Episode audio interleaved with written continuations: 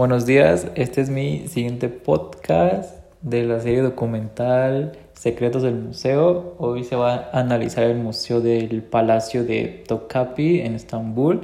y algo que me llamó mucho la atención es cómo Mehmet utilizó nuevas armas en, en las murallas cuando hubo esta guerra, ¿no?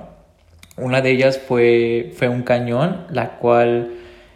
impactaba las murallas y la muralla no tenía oportunidad contra, contra la bala de metal. Entonces, los del otro equipo, se podrá decir, los del otro bando, eh, eran muy ingeniosos porque en el lugar que esta bala perforó y derrumbó, ellos pusieron tierra, ya que si volvía,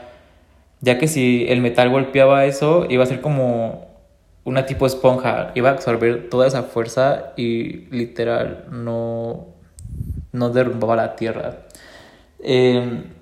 también Mecmec tenía otra arma secreta que era que los barcos salieron del agua hacia el cerro y usó el miedo, usó la psicología, ya que hubo un eclipse y los demás, bueno, los del otro equipo pensaron que, que era el fin del mundo, que era una señal, entonces me pareció, me llamó la atención. Algo que me sorprendió es cómo el mapa más antiguo del mundo fue escrito por un turco y posiblemente era un comerciante, ¿no? Que tras su barco ser atacado por piratas, eh, embotelló esa parte del mapa y la envió al mar y, y fue encontrada después. Decían que era el mapa de Cristóbal Colón, el mapa perdido. Y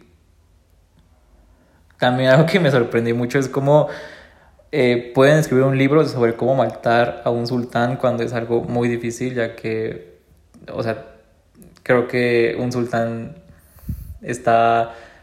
precavido a todo lo que puede pasar, todo lo que puede hacer contra él, entonces como que escribir un libro con eso y luego si el sultán lo encuentra, pues, pues creo que va a valer, ¿no? y algo que me llevó de aprendizaje es como, dependiendo del lugar, se ve la perspectiva de diferente manera, ya que en la, había una enciclopedia donde habían inventos para el riego, pero decían que a lo mejor no era para el riego, que tal vez era porque el agua era un símbolo de, divinidad, entonces lo único que hacía era transportar agua, ya que era un, un elemento de divino.